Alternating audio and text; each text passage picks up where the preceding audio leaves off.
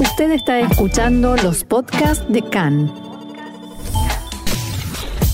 CAN, Radio Nacional de Israel.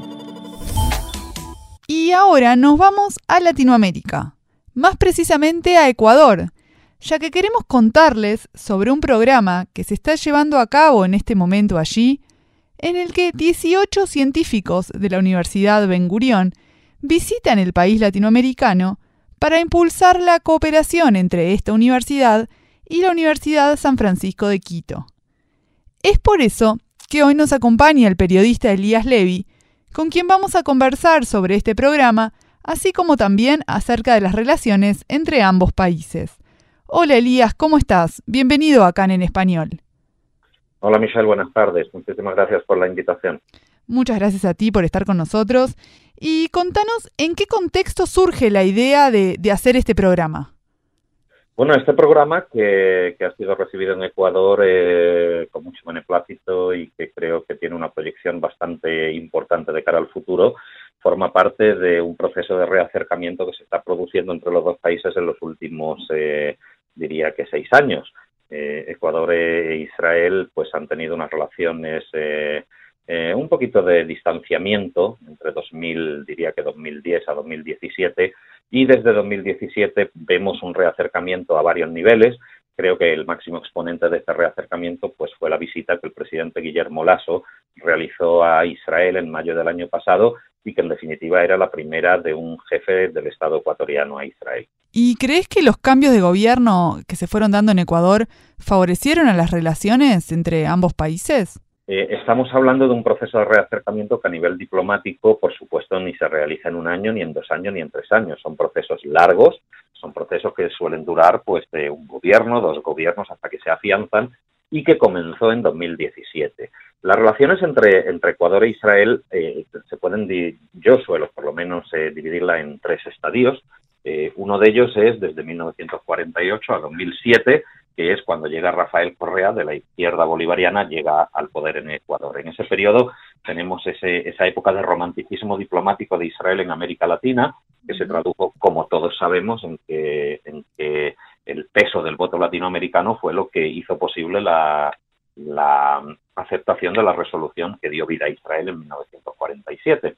Después eh, se produce esa entrada de la izquierda bolivariana en América Latina. En Ecuador se retrasa un poquito porque no es uno es uno de los países, digamos, colindantes con los grandes bloques como, como pueden ser Argentina, Brasil, y entonces se retrasa un poquito ese distanciamiento, lo vemos ocurrir entre 2010 y 2017, y a partir de 2017 vemos otra vez un reacercamiento, quizás dentro de una política de realismo por parte de los, de los dos países, en que vale, no tenemos por qué tener el romanticismo de, la primera etapa, pero desde luego podemos colaborar y estrechar nuestras relaciones. Y ahí vemos ya con Lenin Moreno los primeros pasos de reacercamiento entre Ecuador e Israel y eh, los frutos empiezan a darse con mayor contundencia a partir de la, la, llegada de Guillermo Lasso. Esto también se debe a ciertas necesidades de seguridad de Ecuador y el presidente Lasso ve en Israel una fuente de ayuda potencial insisto, había comenzado ya en la época de Lenin Moreno,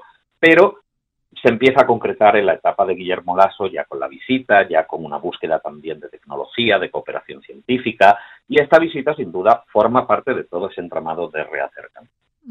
¿Y por qué es tan importante este intercambio de conocimiento entre Israel y Ecuador?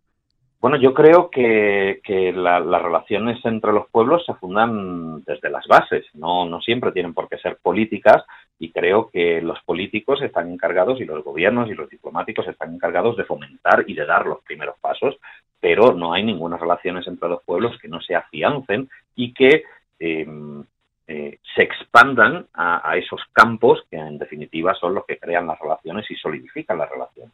Eh, podemos estar hablando de relaciones comerciales, que son bastante tibias en este momento entre Israel y Ecuador, más que nada por la distancia, por la disparidad entre los dos mercados, pero desde luego también la parte científica es muy importante. Y, lo más importante que creo y que me permito eh, felicitar tanto a la Universidad San Francisco de Quito como a la Universidad Ben Gurión es que han conseguido encontrar ese ángulo que les interesa a los dos y que puede dar parte a un proceso mucho más eh, desarrollado de cooperación científica, que es la, la, sostenibilidad. Eh, ya sabemos que el cambio climático no conoce ni banderas ni estandartes nacionales, no conoce fronteras y que los países tienen que cooperar, porque en definitiva el cambio climático lo que hace es afectar a todos los países, a unos de una manera, a otros de otra, pero en definitiva nos afecta a todos como humanidad. Y ambas universidades el año pasado firmaron un acuerdo de cooperación, un memorando de cooperación, eh, durante la visita de Lasso a Israel en mayo de 2022, por el cual iniciaban este proceso de cooperación. La visita de los 18 científicos que llegan hoy de la Universidad Ben Gurión a Ecuador es parte de encontrar las vías para, para hacer más concreto ese acuerdo y que estudiantes de uno y otro lado eh, puedan ir. Eh, para aquellos que no conocen o que no o, que están un poco más distante de Ecuador, Ecuador es uno de los países más mega diversos del planeta. Tiene unas, eh, tienes, un, tienes la Amazonía, que es una zona riquísima desde el punto de vista natural y biológico. Tienes las, las Islas Galápagos, que es un lugar súper exclusivo, donde se aplican técnicas de, preservación eh, y, donde el país Ecuador invierte muchísimo dinero y la comunidad internacional también para preservar ese ecosistema. Eh, científicos de la Universidad Ben Gurión eh, a raíz de un encuentro que tuvo lugar el año pasado, un encuentro científico entre investigadores de varias universidades israelíes y eh, universidades ecuatorianas, se reunieron en Galápagos, tuvieron, tuvieron un primer encuentro científico y descubrieron que tenían campos que eran compatibles para el estudio, necesidades conjuntas que podían investigar juntos.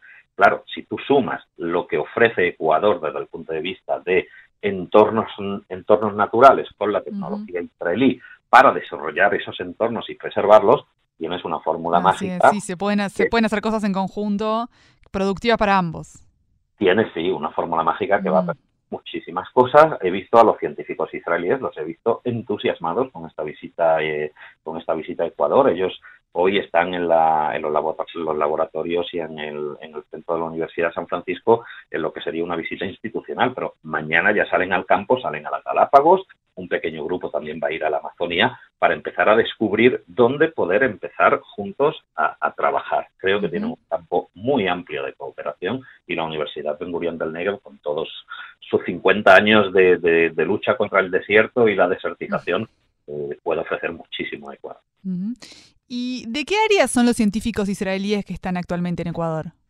Bueno, pues son de una amplia gama eh, algunas tan avanzadas que, diría que, van a tener que encontrar también su pequeño, su pequeño agujero, pero tienen que ver con biología marina, tienen que ver con química, tienen que ver con la aplicación de sistemas informatizados para todo lo que es el desarrollo de, el desarrollo de técnicas de preservación, tiene que ver con agua, tiene que ver con cambio climático.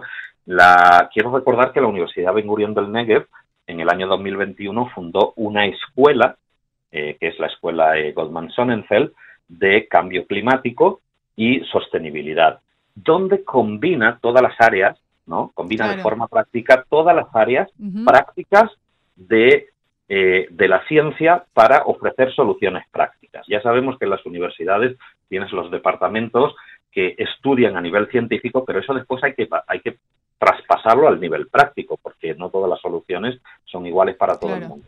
Esa escuela, que es pionera en Israel, reúne a todos los científicos de distintos campos para encontrar soluciones particulares a cada una.